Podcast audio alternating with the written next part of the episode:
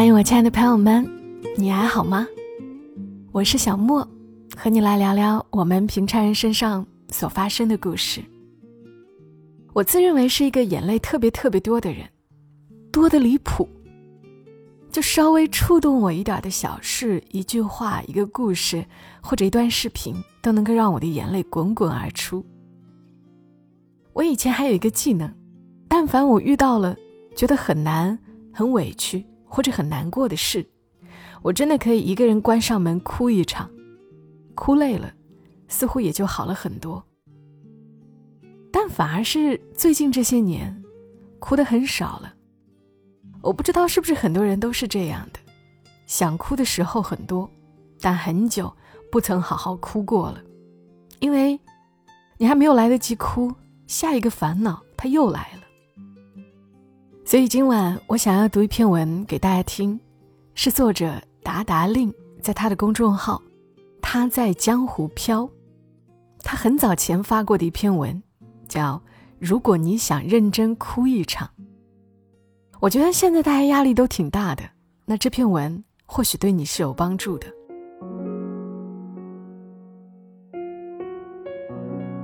我在说一件很严肃的事情，这件事情叫做哭一场。或许会有人问，哭谁不会呢？我们咕咕落地来到这个世间，就是以第一声哭泣作为开启的。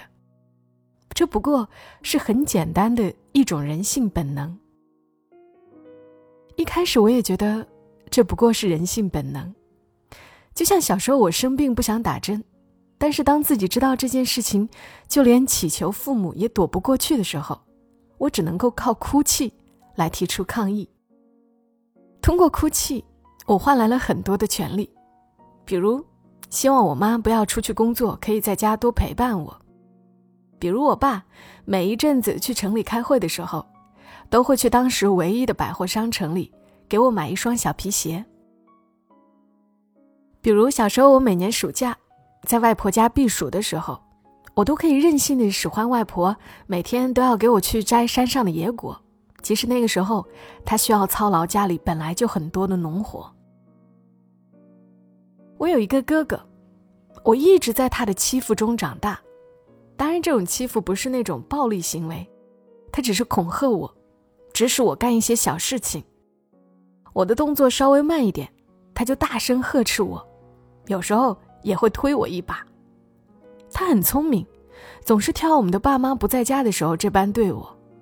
我也不傻，每次这个时候我也会默默忍耐，按照他的吩咐完成所有的事情。直到爸妈其中一个人回家，只要听到家门外面有人掏钥匙开锁的那一瞬间。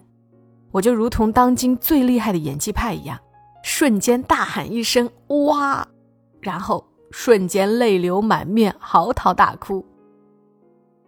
那哭喊声啊，真是冲破九重天，就连我自己都为这般撕心裂肺而心疼。于是我爸妈就开始教训我哥，我的哭声慢慢缓和平静下来，接着是一阵阵抽泣，我被家人安抚一顿。会得到很不错的小零食或者一个水果的奖赏。我变成了一个聪明运用哭泣这件事情的小心机 girl。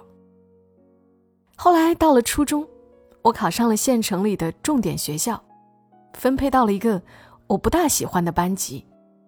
之所以不喜欢，是因为我跟我的好朋友分开了。我向父母请求，想向学校。换到跟我的好朋友一个班级，我爸说：“那我尽量吧。”后来他的确是尽力了，因为这件事情没有成功，因为我爸的人脉关系有限，当时所在班级的班主任也不放人。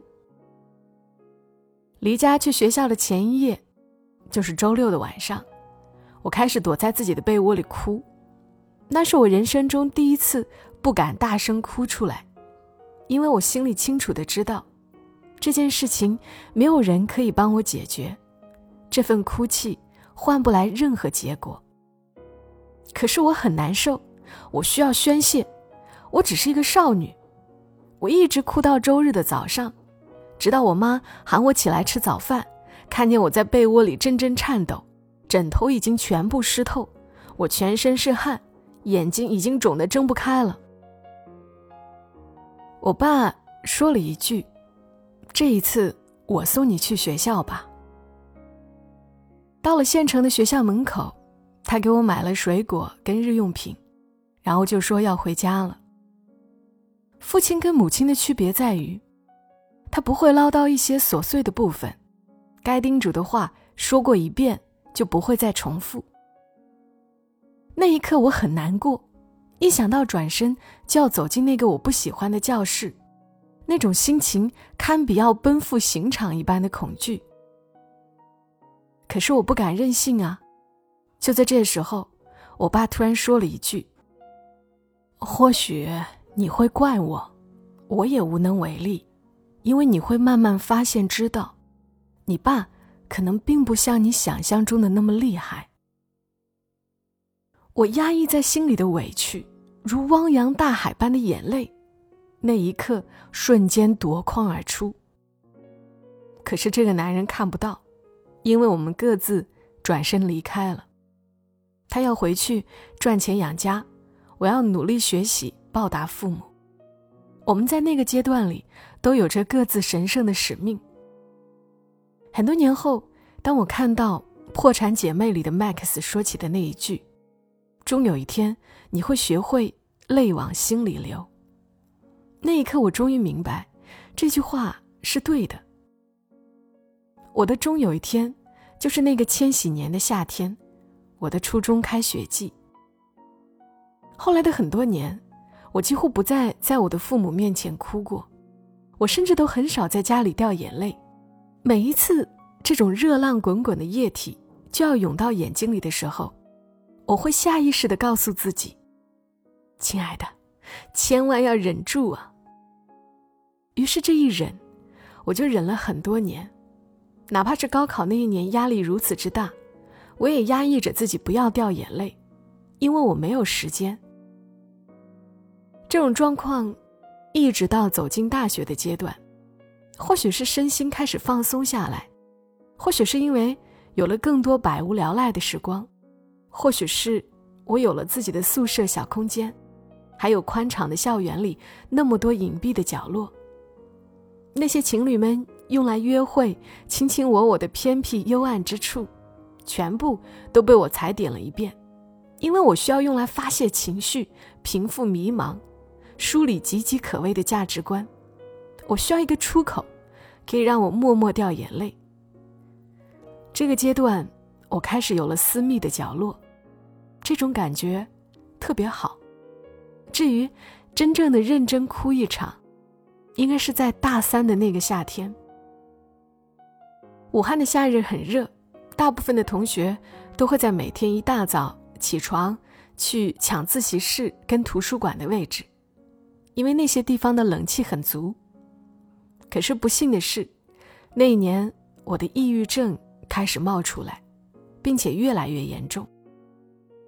有一天夜里，我在校园新建的体育馆外围发呆，路灯下只有我的影子。因为实在是太燥热了，几乎没有人在室外。走着走着，我就突然哭了起来，没有任何来由的情绪迸发。这种情绪很复杂，从一开始的学习压力、未来迷茫，再上升到人生思考，掺杂着一些童年往事，进而关于生生死死的恐惧。当思索进入到一条深黑的隧道，我竟然开始哭到不能自已。我走不动了，我只能蹲下来，再到因为双腿开始发麻，我干脆就坐了下来。我把控不住自己的眼泪，于是只能把脸往下低一点，这样眼泪可以直接掉到地上。夏天的蚊子很多，我的腿上、手臂上被咬了无数的蚊子包。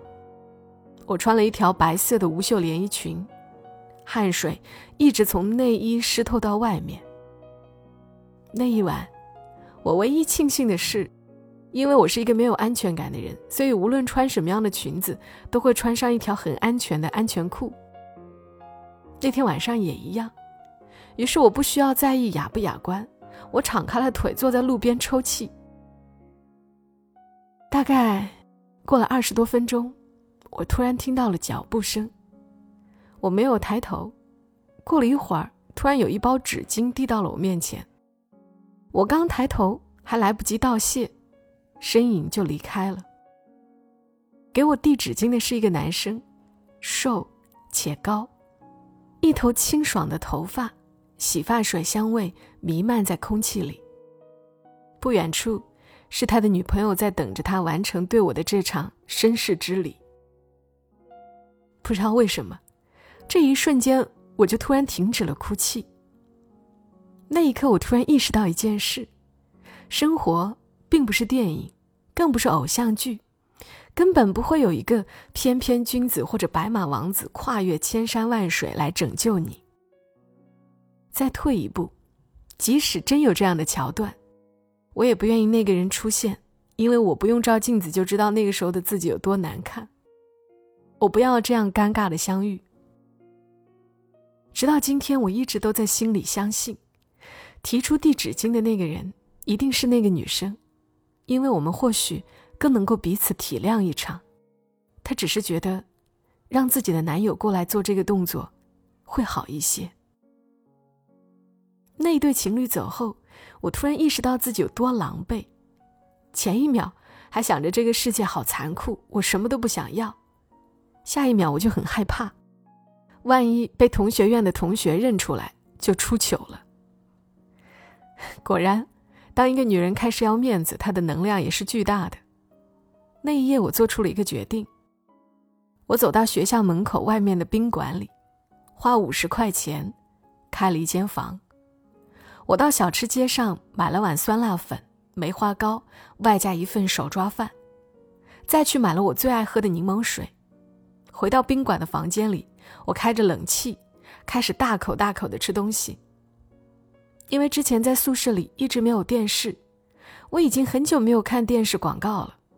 于是我打开了电视，不停的换台，去听一个又一个夸张可笑的购物台里的产品推荐。房间里没有蚊子，没有外人，没有让人想发脾气的高温。我告诉自己，先吃饱这一轮，然后再慢慢继续哭。可是很神奇的是，当我冲完澡开始准备另一轮哭泣的时候，我觉得已经没有那么难受了。尽管我心里依然有千百种解不开的疑问，但是我的直觉告诉我，即使我的大脑很乱，但是我的心脏已经不疼了。那一夜我睡得很香，我已经很久没有睡过那么好的一场觉了。很多年后回想起来，那应该是我抑郁症开始变好的起点。为什么这么说呢？因为我发现了一个惊天的大秘密。这个大秘密就是，我在那一夜里，突然学会怎么认真的哭一场了。我开始清醒的意识到，以前我的那些压抑积聚在心里，是因为我的愁绪找不到出口，只能通过纯粹的哭泣解决。可是我理性的那一面又会在那一刻冒出来，于是我哭得不尽兴，一点都不爽，就如同大姨妈走的不彻底。就如同生完孩子坐月子的时候，恶露没有排干净。虽然我还没有生过孩子，但是这个道理我懂。那些眼泪里的毒素没有完全清除，哭到一半就收回去了。于是这一场调理根本没有彻底清理干净。直到这一次，我突然发现，过去很多年我都是不会哭的那个人，哭泣。本就是一场任性而恣意妄为的情绪发泄，这个过程里根本就不应该有自律跟理性部分的存在呀。这个秘密武器后来就成了我最重要的法宝。我以前写过一个故事，我进入职场的第一天就被来了个下马威，带我学习剪辑软件的那个女同事因为脾气不好，直接拿我当出气筒，我蒙在座位上一中午不敢吃饭。后来实在把持不住了，我于是跑到厕所里想哭一场，可是，一想到人来人往都是办公室里的女同事，我的呐喊声马上就停住了。我一声不吭，流了十分钟的眼泪，直到确定洗手间那个时候没有人了。于是我走出来洗了把脸，我对着镜子里的自己练习了一个笑脸，然后当做什么都没有发生一样，走回办公室。那一夜要加班到很晚，因为我被要求要剪出十集电视剧。就工作完成的时候，天色已经很晚。当时我在福田会展中心的其中一栋写字楼上班。于是我走到了中心城那一家的麦当劳，我点了一份套餐，坐在座位上，把自己吃饱后，我的眼泪说来就来，接着开始慢慢抽泣，再到大声哭泣，然后是一把鼻涕一把泪接连不止。周围几桌的人一开始都被我吓坏了，可是我不管。因为我很清楚的知道，他们不认识我，我也不认识他们。我的同事们这个时候都应该回家了，不会在这里遇见，所以我很放心自己在熟人撞见这项上是很安全的。我把套餐配的纸巾用完了，然后我从包里掏出一包抽纸，是的，不是那种小包的纸巾，就是一大包的抽纸。也就是说，我做好了今晚要大哭一场的准备。所以，为了保持进程有序，不至于扭捏，我当然准备了足够的纸巾、水、角落里的座位、舒适的冷气，并且可以就近走到商场洗手间。我哭了半个小时，再休息了半个小时。餐桌上用过的纸巾已经被麦当劳的员工来收了两轮了。没有人赶我走，没有人对我指指点点。周围的他们或者看书，或者玩手机，或者聊天，或者发呆，就是没有人持续的观望或者取笑我。这个冷漠的大城市里，陌生人对于一个正在哭泣之人的包容，远远超出了我的想象。这一场认真的哭泣过后，我觉得这一天所有的委屈都得到了安抚，这一天太圆满了。从此以后，我就继续用这个法宝，到现在。也是因为这样，我很快就适应了职场的节奏，适应了进入社会的不安，适应了很多让我碎了三观的人生真相。因为我心里总有一个声音告诉我：“你不着急，这份难受留着晚上回家再哭。”至于在公司里，在熟人场合里，我要有一份成年人该有的素养。后来的日子里，我也习惯了这样的思维，我允许自己哭泣。只是选择在别人看不见的地方，我认真对待他，我会准备好饭菜，准备好纸巾，烧好热水，因为哭完之后会很累，哭完以后很脏，我要给自己一个热水澡。我认真的对待这件事情，因为它是我第二天依旧笑容满面走入人流里的武器，它是我相信自己不是被抛弃的那个小孩的力量。就如同接受一场洗礼，它让我在过后继续生龙活虎起来。当然，作为一个女生，我的这个认真哭泣法则是值得借鉴的。但是男生可以用吗？我不知道。但是我想说的是，在调节自我情绪这件事情上，只需要在乎方法是否有用，而不需要在乎性别之差。我大学里有个关系很铁的男生朋友。大四那一年，他因为毕业要跟女朋友分手，他尝试了很多种方法，疗伤、打游戏、踢足球、K 歌、喝酒，这些方法都没有用。有一天，他终于来找我，说：“你帮帮我吧。”我那天下午没有去找工作，没有去面试，我带他去了户部巷。我不记得我们一路吃了多少小吃了，总之顾不上下个月的伙食费够不够。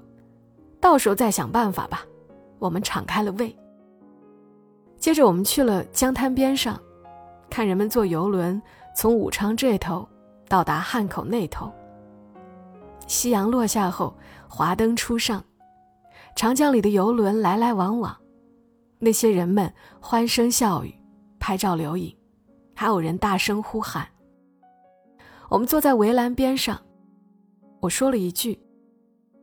这个世上，总有一部分人负责笑，另一部分人负责哭。只不过这一次，该轮到你负责哭了呢。